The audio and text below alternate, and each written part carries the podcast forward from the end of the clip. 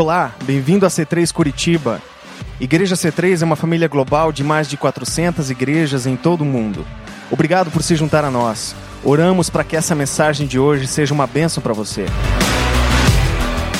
Glória a Deus. Vocês estão bem? Dá um sorriso para quem está do seu lado de como você está bonito hoje. Como você emagreceu. Está mais magro, está tão simpático. Grita o nome de alguém, deixa eu tirar. Vocês são muito elegantes, assim, muito, né? Até para chorar aqui, ela tava. Mas dá uma, né? Dá uma. Fica meio maluquinho. Dá uma gritada no nome de alguém aí, diga, ei, bom estar tá aqui com você, grita. Quem não gritar não vai ter o nome riscado do livro da vida. Fala o nome de alguém que está longe aí. Fala, fala, fala, fala. Fala, fala, gente.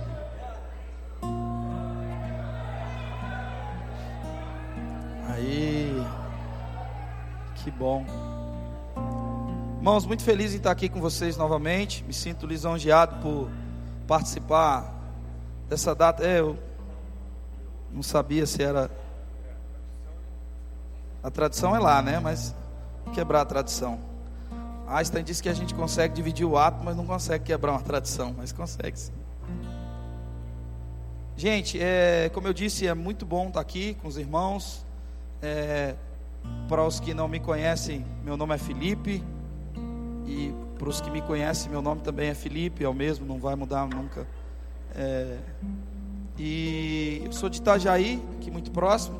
Na verdade, sou do estado de Goiás, mas falo português, como vocês estão vendo bem pra caramba.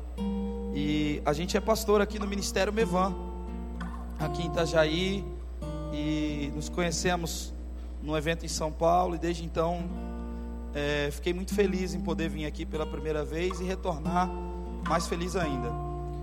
Estou é, com um amigo, Mateus, faz assim, Mateus. Mateus é um amigo, um missionário, um homem de Deus, que morou dois anos em Moçambique, casado com a Ruth, e tem um filho lindo. E nós vamos agora juntos para Moçambique, agora no dia 3 de abril. Nós estamos aprendendo com Mateus, na verdade. Mateus conheceu a esposa dele no campo missionário e é um jovem que tem uma profissão, uma formação acadêmica, já atua nisso, mas viveu missões de uma forma muito intensa. E é uma honra estar aqui com você, Mateus. Obrigado por estar vindo comigo. Amém? Glória a Deus. Nós somos, eu sou casado, tenho casado com a Jose, sou pai de três maravilhosos filhos. E tenho televisão também, tudo certo lá em casa. É, sou pai do Estevão, de seis anos, a Débora, de quatro anos, e a Isabel, de nove meses. Filhas lindas, como eu digo sempre, vou continuar dizendo, eu fiz um voto com Deus em relação às minhas filhas. Quem é que é pai de menina? Levanta a mão assim. Pai de menina, pai. Pai, só pai. Tá bom, você é mãe. Tá bom, pode levantar a mão também, nós somos pais. Mas eu fiz um voto com Deus em relação às minhas filhas. Você pode entrar. O primeiro namorado da minha filha eu vou sacrificar ao Senhor. E se ele ressuscitar, ele é um homem de Deus para a vida dela. Amém? Quem está comigo nessa aí? Quem tem coragem? Eu vi que agora você quase arranquei um glória a Deus aí. Teve uns que ficaram até bem pentecostal assim diante da, da minha proposta. Bem, irmãos, eu a minha função hoje ela é bem específica. Nós estamos vivendo dias muito intensos lá no Mevan, coincidentemente, o Jesus, Jesus né, enfim, uma, eu esqueci a palavra que inventaram, mas por uma consciência muito, por uma coincidência muito bacana, é o aniversário do Mevan também nessa época e nós estamos lá em conferência desde quarta-feira e conversando sobre muitas coisas, especificamente sobre aquilo que eu faço hoje. Nós temos uma missão em Moçambique. Nós, há alguns anos atrás, eu visitei o campo de refugiados de Maratane.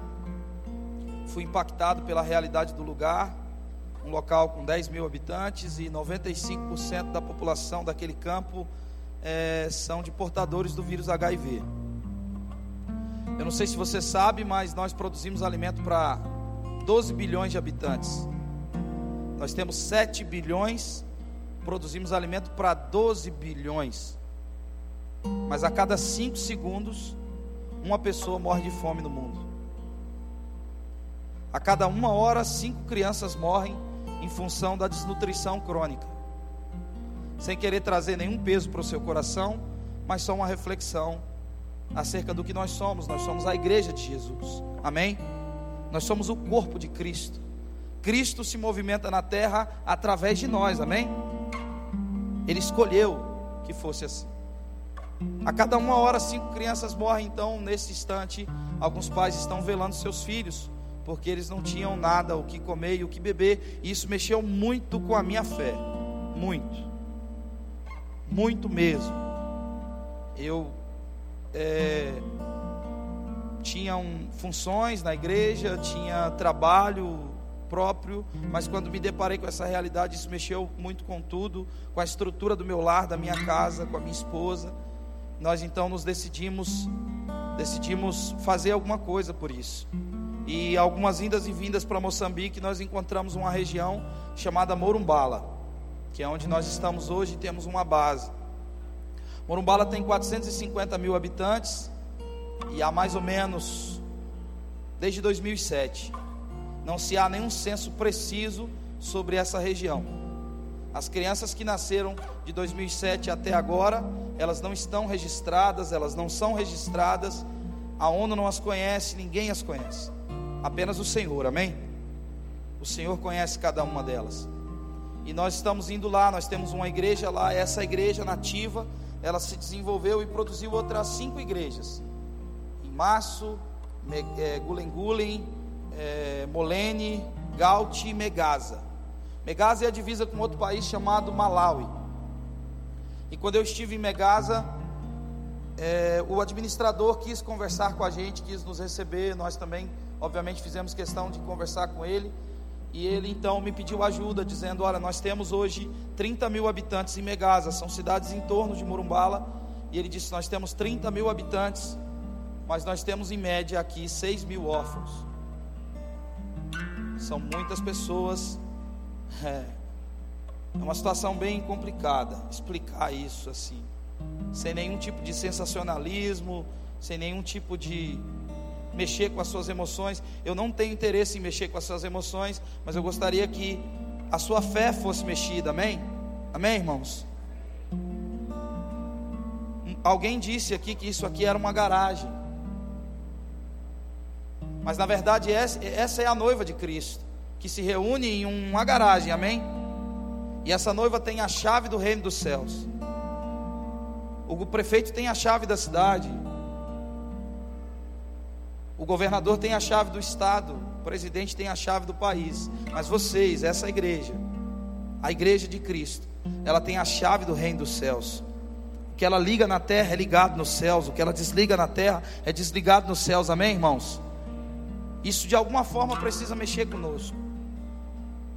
Então nós começamos a visitar esses lugares e percebemos que nós podíamos ajudá-los, ajudar, auxiliar esses pastores. Então foi isso que nós fizemos e isso que nós estamos fazendo. Nós estamos indo agora no dia 3 de abril para ficar alguns dias e visitar cada uma dessas aldeias, distribuindo Bíblias em áudio. Em nome de Jesus nós vamos conseguir. O Mateus está correndo atrás disso. É, na língua deles, a maioria deles não sabem ler em português, principalmente os adultos. E nós, resumidamente, o que nós vamos fazer é fortalecer esses pastores. Papai Nizek, o pastor de Megasa, ele não sabe o Salmo 23 de cor, nenhum versículo. Ele não sabe o que a Bíblia diz em João 3,16. Mas ele experimentou o Senhor. Deus não quer ser estudado, Deus quer ser provado, amém?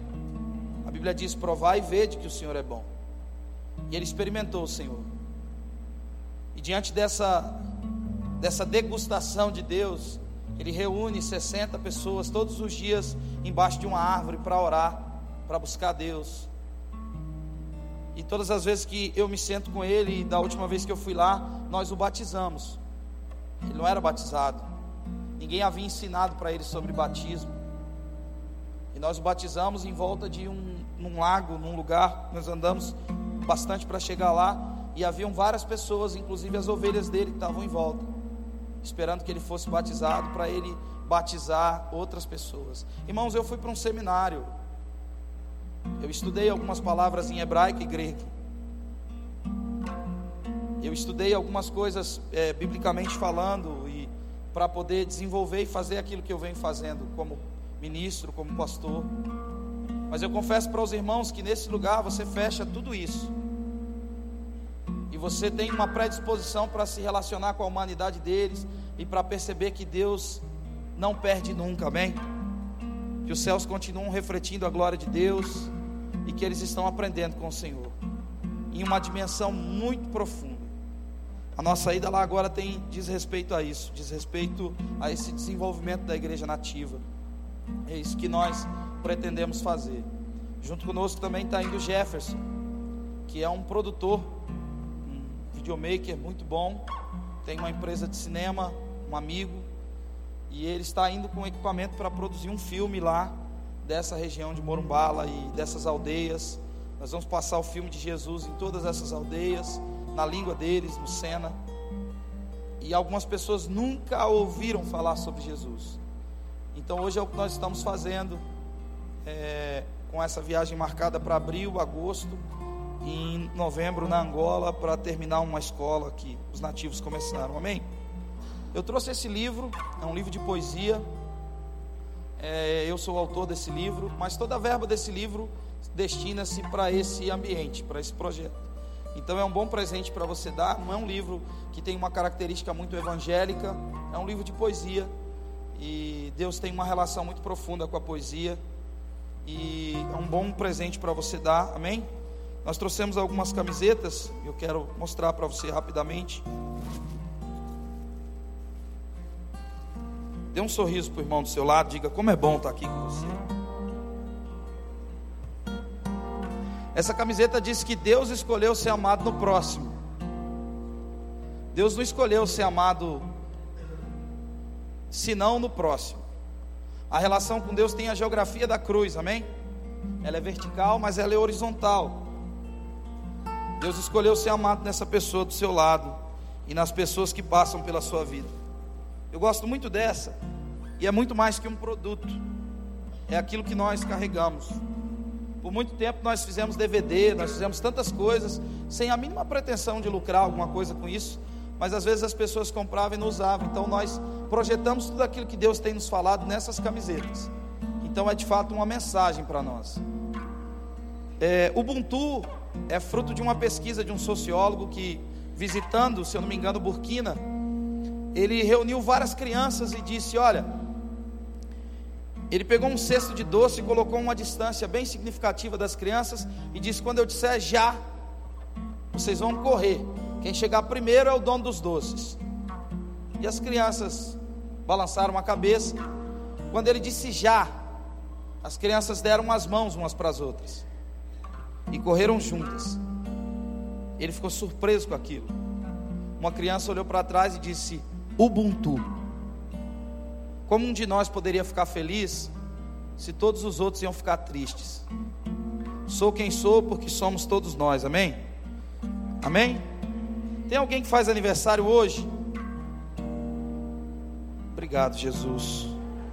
O Senhor é tremendo. Corintiano, tem alguém? Levanta a mão assim. Corintiano paga dobrado, tá, irmãos? O valor é bem diferente para corintiano. Se alguém, por favor, puder, por gentileza, entregar essa. Te agradeço, minha irmã. Obrigado. Nós trouxemos também algumas informações do campo, se você quiser é, conhecer um pouco mais, saber um pouco mais do que a gente está fazendo, você pode pegar esse folder lá. Amém? Glória a Deus. Vocês estão aqui comigo? Estão felizes da vida? Eu também. Olha só, os dois dias mais felizes da vida de alguém é o dia que você nasce e o dia que você descobre por quê. Você nasceu, mas por quê? Qual o intuito? Existe um versículo em Provérbio capítulo 14, versículo 8, a parte A do texto apenas. Depois nós vamos ler outro texto, se o tempo nos permitir.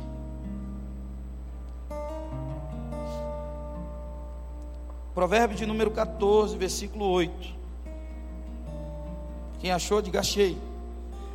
Alguns abrem a Bíblia, outros ligam a Bíblia, né? Hoje, hoje em dia a Bíblia é mais de ligar do que de abrir. Mas é Bíblia também. A sabedoria do prudente é entender o seu próprio caminho. A sabedoria do prudente é entender o seu próprio caminho. Espírito Santo, nós bendizemos o seu nome. Essa é a igreja do Senhor. Esses são seus filhos. Esses são seus servos. Nós estamos aqui para entender, Deus, o tempo e o modo.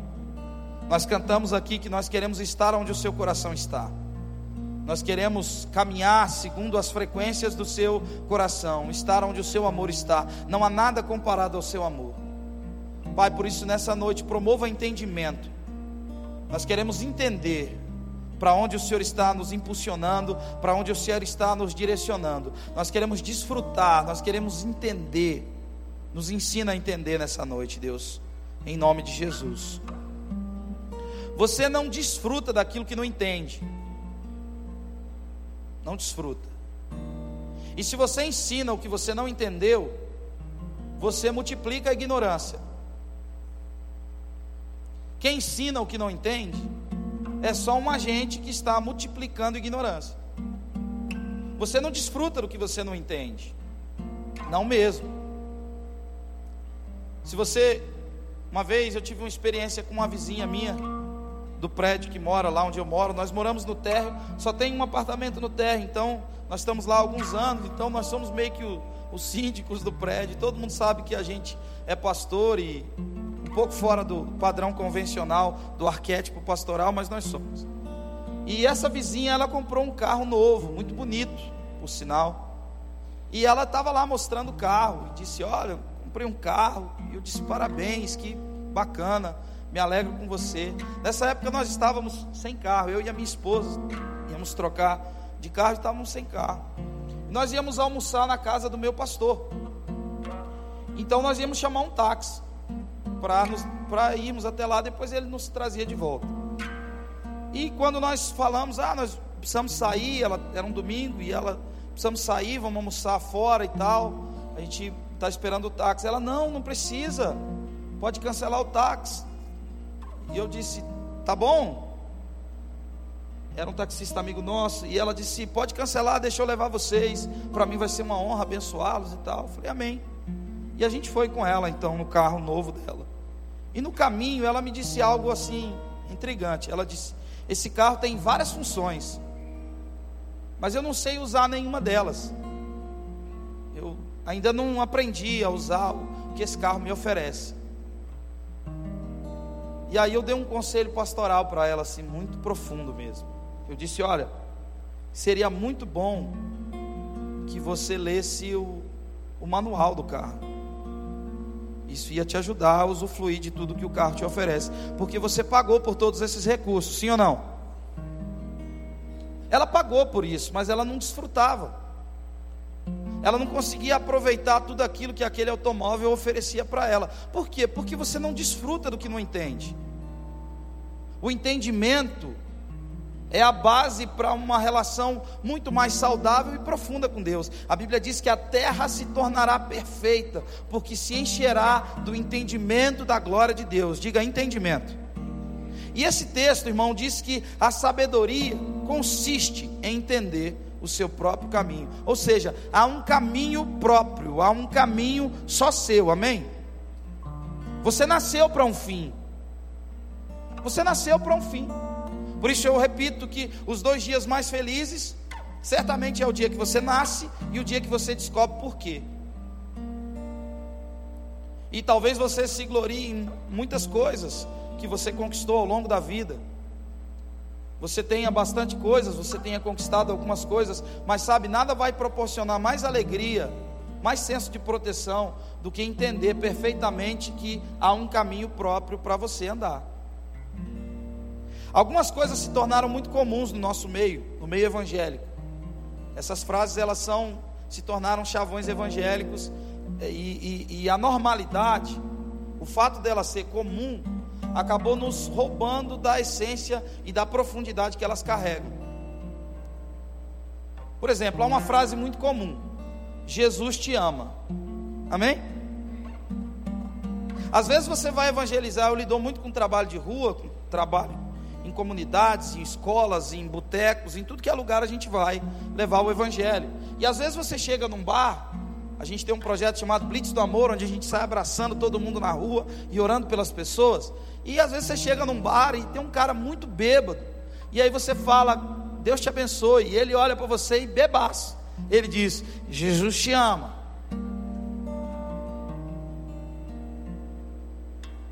Ele entende o que ele está dizendo? Por não entender, ele não desfruta.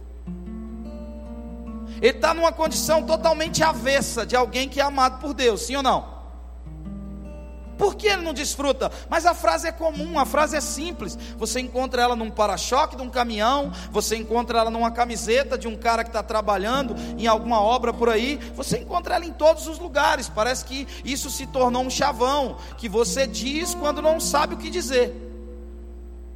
E a nossa evangelização às vezes se baseia nessa frase. Mas nós, com o passar do tempo, nós perdemos o senso de profundidade que há nessa frase. Comum, corriqueira, um chavão, um meme, sei lá, tantos nomes. Há muitos anos atrás, há milhares de anos atrás, nós estávamos fadados ao inferno. Eu e você. Não importa quem você seja.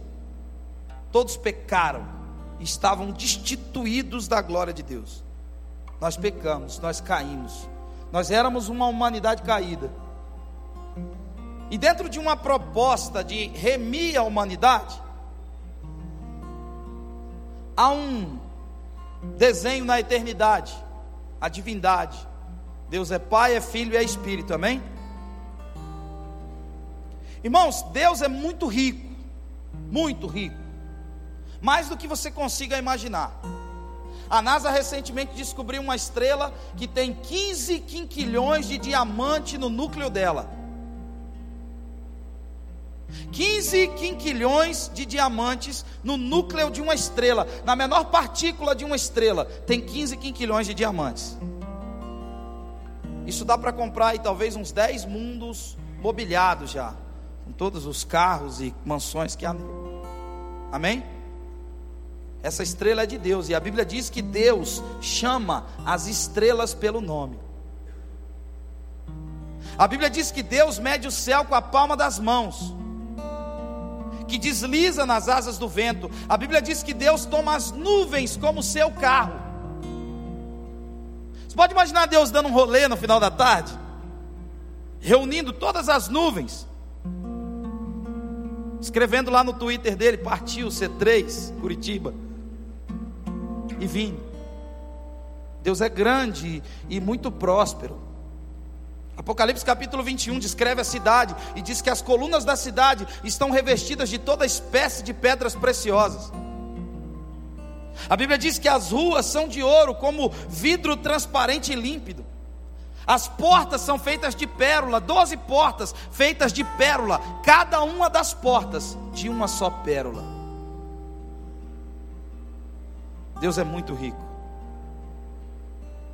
Ninguém, ninguém tem mais do que Deus. Deus tem muito mais dinheiro do que todos nós aqui.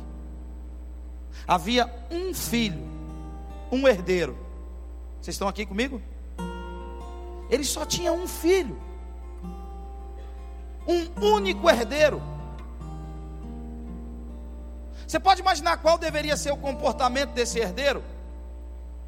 Ele podia ser um playboy bem folgado, sim ou não, gente? Vocês estão aqui comigo? Ele podia ser um cara muito acomodado diante de tudo que o pai possuía. Passando pela eternidade dizendo: Miguel, não faz essa nota que meu pai não gosta. Arrumando encrenca com todo mundo. Mas diante de uma proposta de algo que Deus disse que era muito bom, Deus fez tudo com o poder da Sua palavra, amém? Todas as belezas naturais que você conhece foram feitas por Deus, através da voz de Deus. Mas no sexto dia, Deus faz o homem com as mãos. Porque Deus estava mostrando para tudo que Ele criou que o ser humano é um ser ao qual Deus quer ter um relacionamento afetivo. Deus toca no homem, o homem pode tocar em Deus, amém? Deus amou o homem, mas o homem caiu, estava perdido. E diante de tudo que Deus tem, Deus muito justo, sem derramamento de sangue não poderia, não poderia haver remissão de pecados. E diante dessa proposta, de condenação para a humanidade, para mim e para você, o único herdeiro. Um único herdeiro. Ele se dispõe a vir. E se sujeita a um processo humano. E escolhe o ventre de um adolescente. E passa todo o processo que todo bebê passa E o único homem que podia escolher o local do seu nascimento nasceu numa manjedoura, entre os bichos, em um lugar que talvez você não entraria com o sapato que você veio para o culto. O tênis que você botou hoje, ah, você não passaria nem perto de um estebraria, de um, um lugar, de um curral. Jesus nasce ali. E uma nação que não era mais nação. Israel vivia uma crise econômica profunda. Os sumos sacerdotes estavam na folha de pagamento de Tibério César. Vocês estão aqui comigo, amém? Jesus nasce nesse tempo. E ele anda entre nós. 30 anos. Hebreus 5:8 diz que ele, sendo filho, aprendeu a obediência por meio das coisas que sofreu. Jesus sofreu como homem. Ele teve que se descobrir como ser humano. Não, mas ele era Deus. Filipenses capítulo 2 diz que ele, sendo Deus, não julgou com usurpação ser igual a Deus, mas se esvaziou de si mesmo e assumiu a forma de servo. O esvaziamento é uma palavra grega chamada kenosis. Ele não era Deus, ele era homem. Embora houvesse um caminho apontado e uma descoberta que ele fez e que Deus o reconhece, mas ele teve que trilhar um caminho como eu e você, sendo o único herdeiro da maior fortuna que nós podemos mensurar. E esse homem, depois de alguns anos, resumindo a história dele, você já a conhece, mas eu quero relembrar ela para você. Esse homem caminha com três, com, durante três anos. Ele caminha com doze homens, entre eles pessoas que o trairiam e que ele teve disposição, mesmo sabendo disso, de chamá-los de amigo. Esse homem, um dia, desse processo, aonde a morte era o seu destino, ele vai para o Getsemane orar, para um monte. E a Bíblia diz que tão angustiado que ele estava, percebendo a morte falar no seu ouvido, percebendo uma angústia tão profunda que sentia, porque o pecado de todas as pessoas mais perversas que você conhece, de abusadores de crianças, de corruptos, o meu e o seu, estavam sobre ele. E ele estava tão angustiado. E quando ele olhou para o lado, seus amigos estavam dormindo e ele estava sozinho diante daquela angústia. E o processo foi tão intenso que quando ele se ajoelhou, a história diz que ele suou sangue.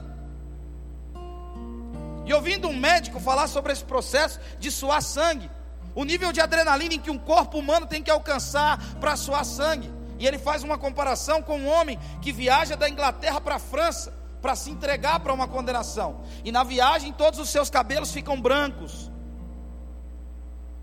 Um processo, sabe, difícil de suportar no corpo humano, Jesus soa sangue. E ele se prostra diante de Deus e diz: Pai, se possível, passa de mim esse cálice. Vamos tentar resolver de outro jeito. Vamos tentar salvar o Ronald, o Felipe, o Mateus, a crise de outra forma. Mas ele faz a segunda parte da oração e ele diz: Pai, todavia seja feita a tua vontade, não a minha. Qual era a vontade? Estarmos aqui hoje temos um relacionamento perpétuo com Deus. termos o auxílio do Espírito Santo nas nossas fraquezas mais secretas, nos conectar de novo com o céu, com a eternidade. E diante disso, então, ele desce o monte para ser julgado por um, por um sinédrio incompleto, apanhar no rosto dos sacerdotes. E ele apanha na face, 70 tapas no rosto. E depois ele é entregue a Roma. E Pedro tenta livrar ele daquela situação, corta a orelha de um guarda e ele diz: Ei, relaxa. Eu me sujeito a isso. Cola, cola de novo a orelha do Malco e segue viagem. E depois ele é entregue a Roma. E qual era a punição para um crucificado? Vocês estão aqui comigo? Ele era colocado num tronco, todas as suas vestes eram tiradas. Jesus morreu nu. Na cruz não tem paninho como no quadro, é nu. A sua vergonha foi exposta. A sua nudez foi exposta. E quando ele é colocado lá, então dois homens com chicotes feitos de osso e feito de esfera de aço. A punição era 40 menos uma, 39 chibatadas. Isaías 53 diz que ele foi arado pelas nossas transgressões, moído pelos nossos pecados. Jesus foi espancado no lombo, ao ponto de aquilo ficar muito vivo.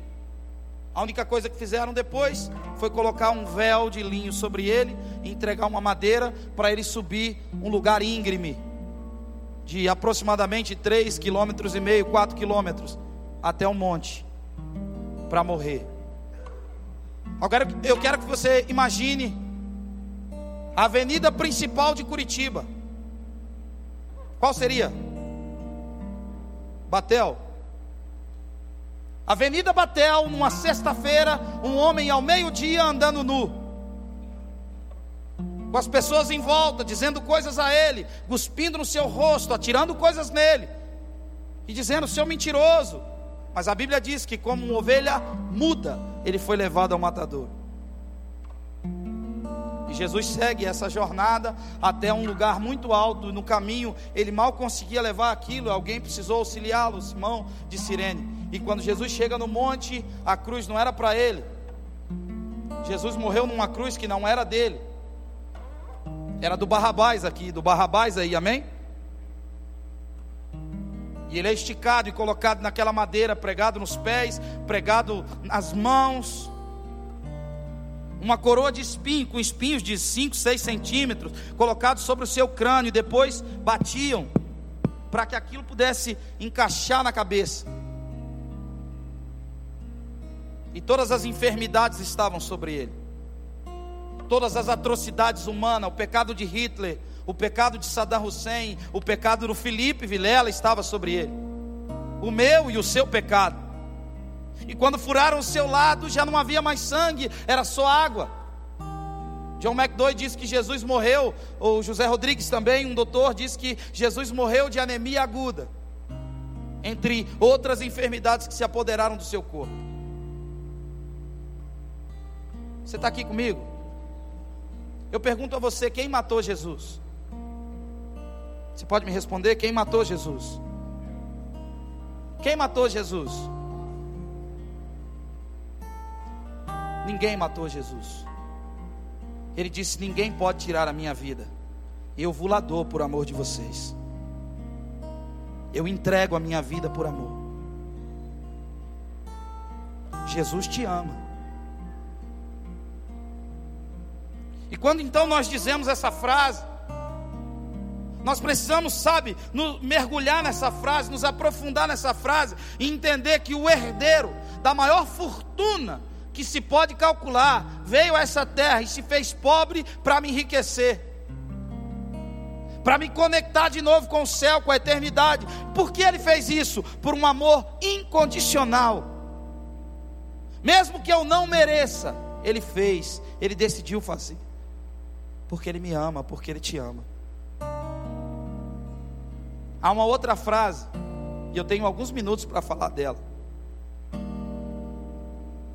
Vocês estão aqui comigo, amém? Há uma outra frase muito comum de se ouvir. Deus tem um plano na sua vida. Quem já ouviu isso? Eu já ouvi, eu era muito louco quando eu ouvia. Muito mesmo. Experimentava coisa que a Anvisa não aprova. Não aprova mesmo. E eu muito louco, e todo dia passava um cara que parece que ele era meio louco. Esse cara, da Presbiteriana Betânia, Mateus, lá de Jataí. E eu e o meu irmão muito louco, todo dia ele passava no mesmo horário. E dizia para mim: Deus tem um plano na sua vida. Eu cresci em periferia, irmãos. Cresci sem pai, cresci num lar completamente desestruturado. Nunca imaginava que eu ia viver todas as coisas que a gente vive hoje no Evangelho. E o Evangelho que eu estou pregando para você foi o Evangelho que me tirou de uma esquina onde eu usava droga, amém? onde eu pedia moeda para fumar uma pedra de crack. Libertou a minha casa, libertou a minha família e tem libertado muitas pessoas à nossa volta, amém, irmãos? Esse evangelho funciona, amém? E quando esse cara me dizia, Deus tem um plano na sua vida, eu dizia, mentira, cara, você é doido. Deus tem mais o que fazer. Todos os dias ele repetia isso. Eu vim dizer para você hoje que Deus tem um plano na sua vida. E não há valor maior do que descobrir que plano é esse, porque a sabedoria do prudente consiste em entender o seu próprio caminho. A Bíblia nos recomenda e nos dá um conselho: olha, não se glorie o sábio na sua sabedoria, nem o forte na sua força, nem o rico nas suas riquezas, mas aquele que se glorie, glorie-se nisso, em me conhecer, em saber que eu sou o Senhor, que eu faço justiça e juízo. Deus tem um plano na sua vida. E sabe, irmãos, ouvir isso e, e receber essa palavra desse irmão era uma coisa muito distante da minha realidade. Muito distante. Mas eu olho para a história de um homem que a gente não vai abrir lá. Você confia em mim, amém? Você vai julgar tudo que eu estou dizendo depois nas Escrituras, amém? Então eu vou te contar a história desse irmão, para a gente ser breve. Não, abre lá. Você vê que está na Bíblia mesmo. Mateus capítulo 1. É rapidinho, você é esperto. Você vai ser mais rápido que eu, porque a sua está no celular, então você vai clicar e já vai estar tá lá. Não é Mateus, é Lucas. Um pouquinho para frente. Lucas 1.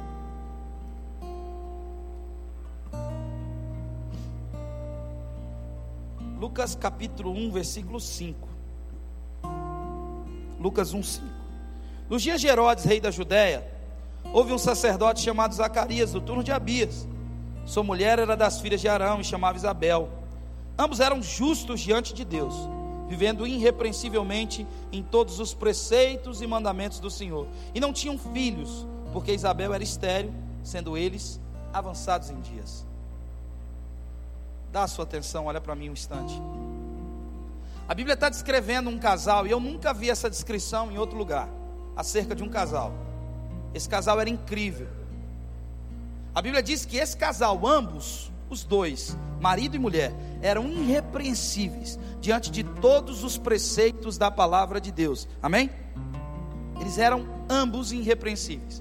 Ele era sacerdote, ambos da tribo de Levi ele do turno de Abias, filhos de Arão. O que significa isso, pastor? Significa que eles vinham de uma linhagem sacerdotal tão fina que o filho deles seria por direito e por dever o sumo sacerdote. O que é um sumo sacerdote? A autoridade máxima da vida religiosa do povo judeu. A pessoa que apresentava o cordeiro para ser imolado anualmente. Esse casal era pastor de uma igreja abençoadíssima. Pense numa igreja abençoada. As pessoas saíam de todos os lugares do mundo para estarem no culto, para ouvirem esse casal. Todas as pessoas queriam se aconselhar com Isabel, queriam ouvir Zacarias, mas eles não tinham filhos. Mais um belo dia, Isabel faz uma comida maravilhosa. Pega uma garrafa de vinho, coloca em cima da mesa uma flor, enche a casa de perfume.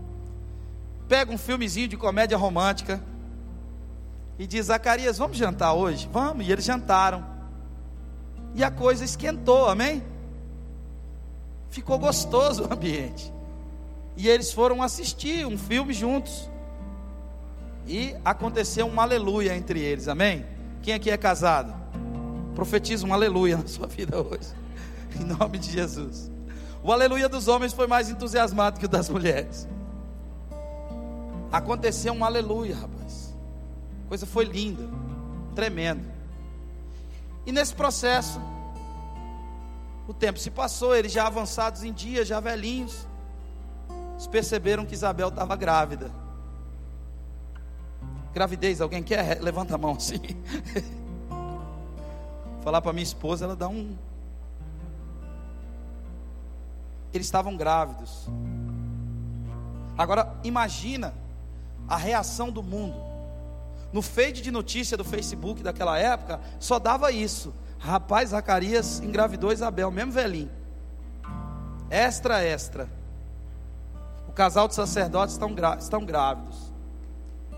E eles engravidaram de um filho. Que era, obviamente, uma semente de expectativa de que aquela geração se perpetuasse, de que aquele casal tão abençoado pudesse conceder para a nação de Israel um filho abençoado que ocupasse o encargo do pai, que desenvolvesse aquela herança sacerdotal que eles vinham conservando ao longo dos anos. Quem sabe dizer qual é o filho desse casal? João Batista. Você pode imaginar Isabel grávida? A expectativa que se tinha em relação àquela criança? Pode imaginar o chá de bebê de Isabel? O povo vinha de tudo que é lugar do mundo trazer presente para aquela velhinha, linda, grávida, toda enrugadinha, mas a barriga esticadinha. Sentada numa cadeira, recebendo os mimos. Você está aqui comigo, amém? Recebendo ali, sabe? Você pode imaginar quando esse menino nasceu? E João, para não contar vantagem, teve que ficar mudo. Para não ficar arrastando bagaço por aí. Ó, oh, eu tô aqui e tal. Aquele menino nasceu. E havia um projeto para aquele menino, como há um projeto ao seu respeito, amém? Você nasceu para um fim. Deus tem um plano na sua vida. Você tem duas opções: você escuta isso como mais uma palavra, ou você abraça isso no seu coração, no seu espírito, com muita fé. E não importa qual idade que você tenha, bem sei que tudo podes, meu amado, e nenhum dos seus planos podem ser frustrados. João nasce. E aí ele fica bebê. E ele começa a crescer. E ele fica ali na igreja, filho de pastor. E deixa eu te contar um segredo muito profundo: filho de pastor não é neto de Deus. Amém? E aquele menino querendo ir para a bateria, porque tem uma mania, da, os filhos da gente que tudo quer tocar bateria, cara. E aí vai para a bateria, aquele menino crescendo no meio deles, e as pessoas olhavam para aquela criança e o que elas esperavam que aquela criança fosse? Um sacerdote como o pai. Que ele cumprisse um caminho proposto a ele. E aquele menino vai crescendo. E ele faz seis anos, sete anos, oito anos. E talvez a festa de oito anos tem uma representação importante, oito anos para o judeu. E ele faz oito anos.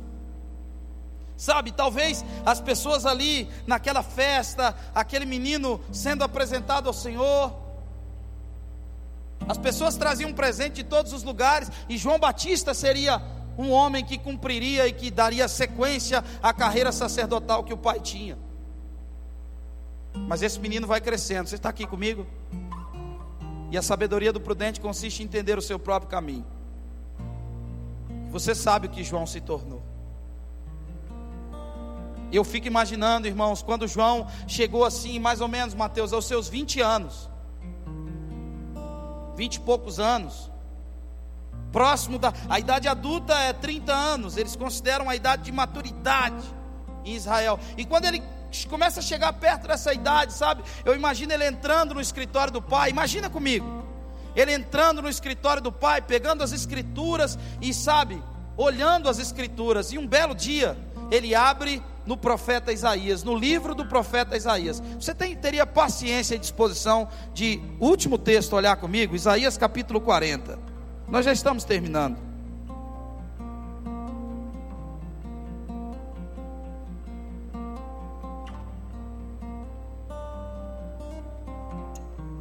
Eu quero mais. Acende o fogo em nosso coração, Senhor. Acende o fogo em nosso coração. Sabe, eu imagino esse rapaz entrando pé por pé.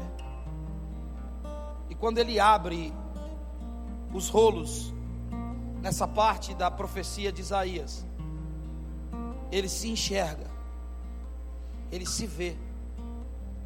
Isaías 40 diz: Consolai, consolai o meu povo, diz o vosso Deus. Falai ao coração de Jerusalém, bradai-lhe que já é fim do tempo da sua milícia, que a sua iniquidade está perdoada e que já recebeu em dobro das mãos do Senhor por todos os seus pecados. Vós que clama no deserto, preparai o caminho do Senhor, endireitai no ermo a vereda do nosso Deus, todo vale será aterrado e nivelado, todos os montes e outeiros, o que é tortuoso será retificado, e os lugares escambrosos aplanados. A glória do Senhor se manifestará, e toda a carne verá pois a boca do Senhor o disse. Você pode imaginar um menino olhando para esse texto, e a minha oração é para que você olhe para algum texto da palavra, e esse livro diz ao seu respeito, amém?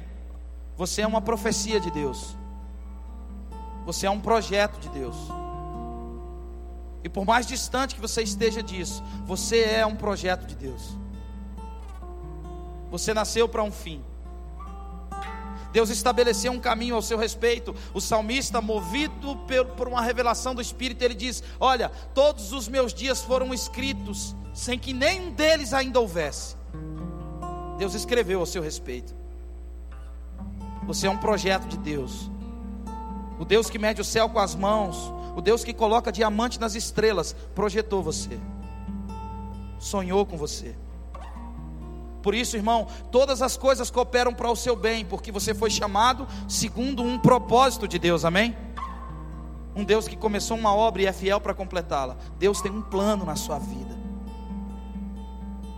Por isso, quando João olha para esse texto, ele diz: Olha, tem uma igreja para mim, tem um caminho que as pessoas estão apontando para mim, mas eu sou uma voz que clama no deserto. E é isso que eu vou fazer, é isso que eu vou ser. E João era por direito e por dever o sumo sacerdote. Nós não temos tempo, mas eu te convido a avaliar o texto de Lucas capítulo 3 quando você puder. Leia a Bíblia e Deus vai falar com você, amém? Essa é a forma mais precisa de Deus falar conosco. Coisas grandes e ocultas não estão no Google, nem na internet, estão na Bíblia, na palavra. Ela disse ao seu respeito. Lucas capítulo 3 diz que Naquele tempo, os sumos sacerdotes eram Anás e Caifás. E eles estavam na folha de pagamento de um rei chamado Tibério César. Eles eram corruptos. Não podiam haver sumo sacerdote, só podia haver um sumo sacerdote. Mas a Bíblia diz que naquele tempo, já havia quase 400 anos, que Deus não se relaciona. Vocês estão aqui comigo, amém? Naquele tempo já haviam quase 400 anos que Deus não falava com o povo de Israel. Mas a palavra do Senhor veio a João Batista no deserto. João não podia usar uma roupa comum como a nossa. Mas ele também não podia usar a estola sacerdotal. Deus tinha um plano para ele. Então ele se vestiu de pelo de camelo. João não podia comer uma comida comum como a nossa. Mas ele também não podia comer a carne do sacrifício, nem os pães da mesa. Então ele foi se alimentar de mel e gafanhoto. E eu imagino um dia ele chegando para o pai, e eu tenho certeza que Zacarias o abençoou para viver isso. Ele disse: Pai, eu não sou um eco, eu sou uma voz. Deus está me chamando para algo. Não há bem mais precioso do que descobrir o que Deus escreveu a seu respeito. Por mais distante de uma realidade humana que isso seja, por mais humilhante para a mente de muitos que isso seja, Deus tem um plano na sua vida, amém? Deus sonhou você. E João então se despede do pai, se despede da mãe e trilha um caminho oposto para viver exatamente aquilo que Deus queria que ele vivesse. Mas ele era o sumo sacerdote de Deus e com pele de camelo no corpo, comendo gafanhoto e mel. Ele era o sumo sacerdote de Deus. O sumo sacerdote apontava o cordeiro para ser imolado. Por isso, um dia, irmãos, quando João está lá batizando e pregando o que ele pregava, vem um homem gentil e João estende as mãos e então diz: Eis o Cordeiro de Deus que tira o pecado do mundo. Deus tinha um plano para ele, e ele entendeu isso. Todo benefício, tudo que você vai extrair de Deus, está no quanto você se dispõe a entender o que Deus quer fazer.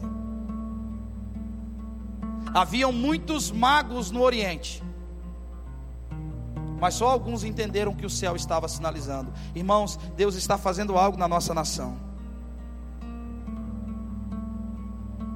Os dias são derradeiros, os dias são maus, a violência está exposta nas mãos, no telefone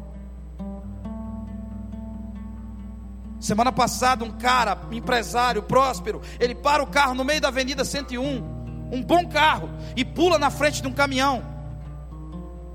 E as fotos daquele cara aos pedaços se espalharam pelo WhatsApp.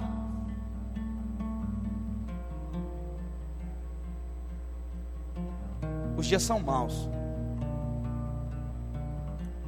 Talvez você tenha muitos projetos para esse ano. Talvez essa igreja tenha muitos projetos para os próximos anos. Mas sabe de uma coisa, irmãos? Deus tem um plano para cada um de vocês. E sabedoria consiste em aplicar o seu coração, a sua inteligência, o seu entendimento, os seus recursos, tudo que há em você, para entender e compreender que projeto é esse. Nenhum desses planos podem se frustrar. Cabe a você se submeter àquilo que Deus quer fazer através da sua vida. Ah, quando aquele rapaz me dizia isso, eu nunca imaginava que eu ia embarcar para algumas nações africanas para falar do Evangelho de Jesus. Que eu viajaria o Brasil e estaria aqui hoje para falar para irmãos e pessoas que têm muito mais maturidade que eu. Que são muito mais experimentados pela vida do que eu, e eu estou aqui hoje com muita humildade dizendo para você: é verdade isso. Deus tem um plano mesmo para cada cidadão, para cada ser humano, para cada pessoa que respira nessa terra. Você acredita nisso? Abra mão de tudo que te afasta desse plano.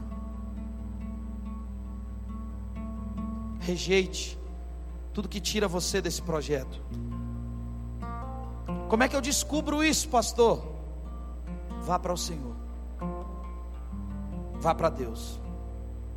Essa resposta não está em nenhuma caixinha de promessa. Entra no teu quarto, fecha a porta, e o teu pai que te vê em secreto te recompensará publicamente. Deus não quer ser estudado. Você não vai entender Deus através de uma rotina religiosa. Eu sou pastor de uma igreja local. É muito bom que você frequente uma igreja e participe dela todas as semanas. Mas enquanto a igreja não entender que culto é uma coisa, relacionamento com Deus é outra, amém? Adão cultivava, isso é uma coisa, nós não temos tempo para falar disso, mas todos os dias, na viração do dia, Deus estava com Adão, sentado, ouvindo ele. Aprofunde a sua relação com Deus. Não importa quem você seja, não importa como você tenha entrado aqui hoje, não importa como você saiu da sua casa, não importa como está o seu casamento, não importa quais são os problemas que você enfrenta. Deus sabe onde você chora. E Deus tem um plano para você. O Jesus que te ama veio aqui para impedir que esse plano seja interrompido. Feche os seus olhos.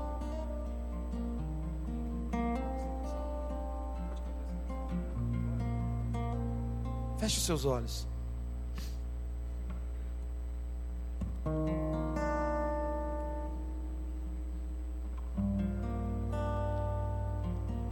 Aplique fé em tudo que você ouviu. Coloque a sua fé à disposição do que você ouviu. E deixa eu te dar um conselho, que na verdade foi o Senhor que deu. Quando você ouvir a voz de Deus, não endurece o seu coração. Se desarma. Não tenha reservas com Deus. Deixa Deus alinhar você ao projeto dele. Vale mais a pena.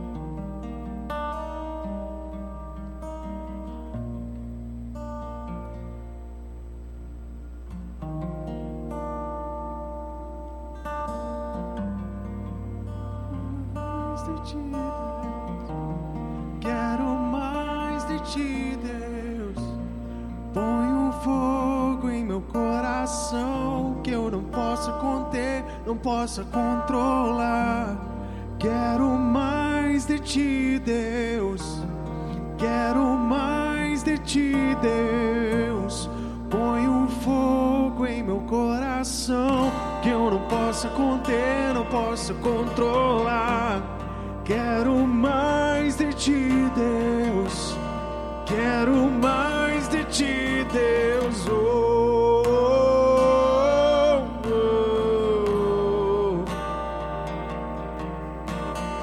oh. Vem nesse lugar,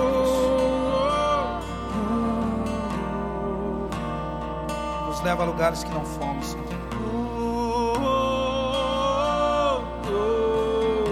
Nos leva a um nível de relacionamento que ainda não tivemos com o Senhor. Leva a lugares que nunca devíamos ter saído de lá, Deus. Não há lugar que eu prefira estar. Não há lugar que eu prefira estar. Não há lugar que eu prefira estar. Coloque o seu coração à disposição de Deus. Amor,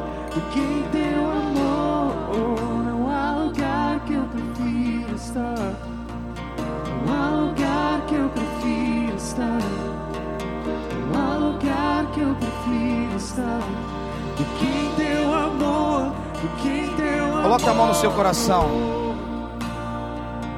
Feche os seus olhos e faça disso a sua oração. Diga. Diga, coloque um fogo em meu coração.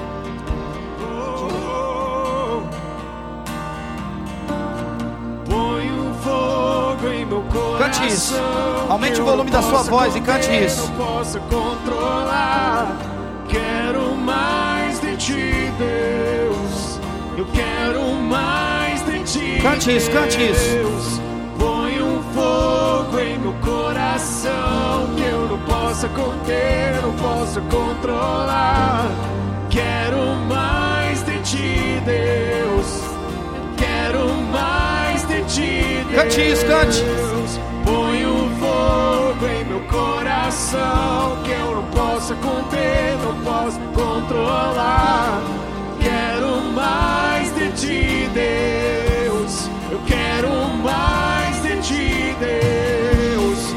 Põe um fogo em meu coração. Oh, toma esse lugar, Deus. conter, Derrama o seu espírito sobre toda a controlar. carne, Deus. Quero mais de ti, Deus.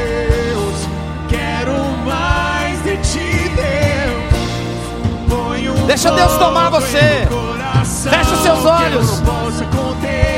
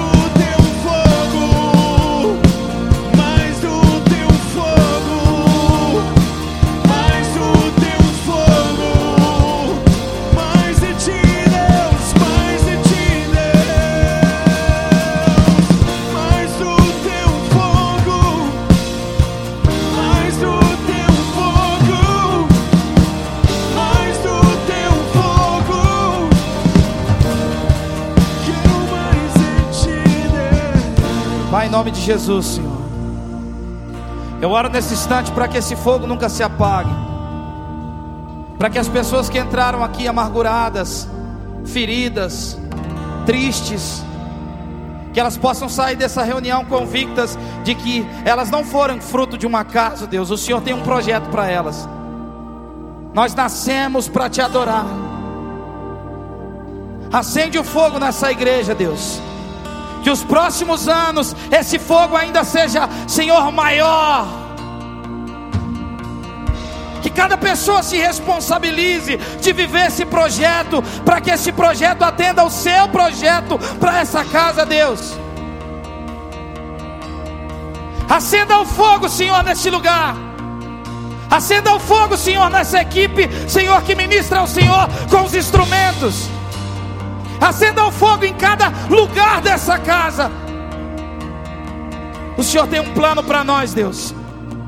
E haja o que houver, Senhor, nada vai roubar esse fogo de nós, Senhor. Há mesmo as pessoas que só sabem um versículo, elas vão se aplicar para viver esse versículo, Deus. Derrama o seu espírito sobre toda a carne. Porque aí os nossos filhos não serão entregues à prostituição, às drogas, eles vão profetizar, Senhor. Derrama o seu espírito sobre toda a carne. Os nossos velhos não vão ficar doentes, eles vão sonhar com os sonhos do Senhor. Os nossos jovens terão visões. E nós vamos cumprir o teu projeto, o teu plano. Há um plano para nós. Nós queremos viver esse projeto, Senhor. Nós queremos viver esse projeto. Nos ajude a adorar o Senhor, irmão. Feche os seus olhos, nos ajude a adorar o Senhor. Perca o controle em nome de Jesus. Que o Senhor nos bagunce nos próximos dias. E por mais bagunça que isso pareça, que o Senhor nos organize ao teu projeto. Faz aquilo que o Senhor quiser dessa casa, Deus. Acende o fogo em nós e nos leva para o seu projeto. Nos leva para o seu plano. Diga, acende o fogo, coloca o fogo. Diga, diga, diga.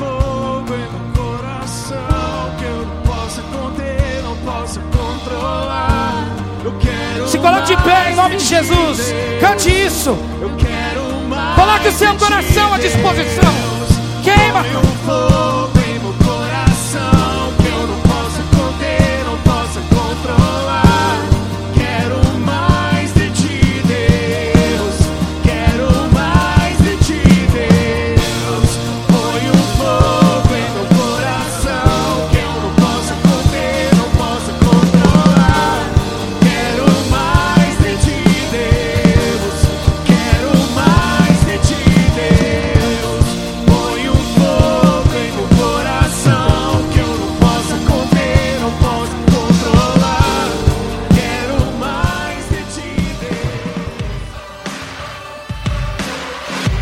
Obrigado por ter ouvido a mensagem, esperamos que tenha gostado. Para horários dos cultos, nossa localização e mais informações, acesse c3curitiba.org.br.